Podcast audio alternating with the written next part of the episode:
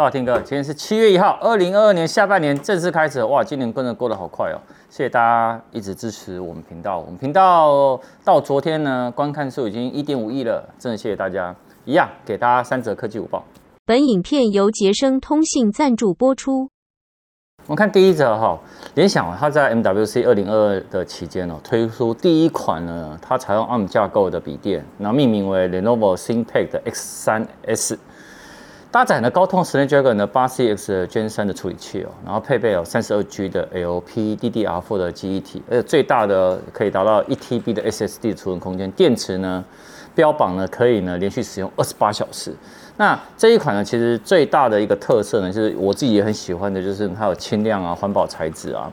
然后呢，它的是三点三寸的机身呢，它的重量只有一点零六公斤而已哦。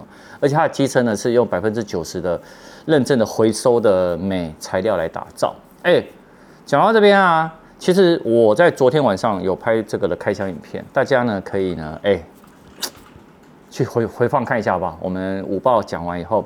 可以去看，但这台呢其实还没有正式上市，哦，那我觉得上市的话，大家有机会可以去摸摸看，因为它呢，呃，一样，你可以看到它左边有 USB-C 有两组啊，有新配的键盘啊，还有经典的小红点，其实都在的。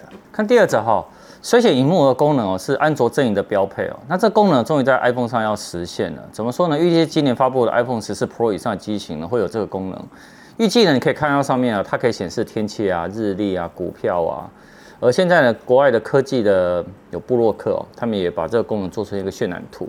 那根据彭博社记者就说哦，它这一个呢，就跟那个 Apple Watch 一样，你在呢 iPhone 十四 Pro 未开启状态的时候呢，可以显示天气啊、日历啊、股票活动等讯息。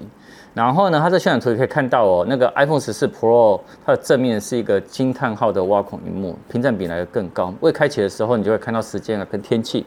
那跟先前爆亮的功能哦，就是它可以在较低的亮度呢、较低的刷新率下面去进行，这样子呢也可以去延长呢电池的时间呢，呃那个续航的时间呢哈。所以目前的标配并不是全 iPhone 十四，而是什么？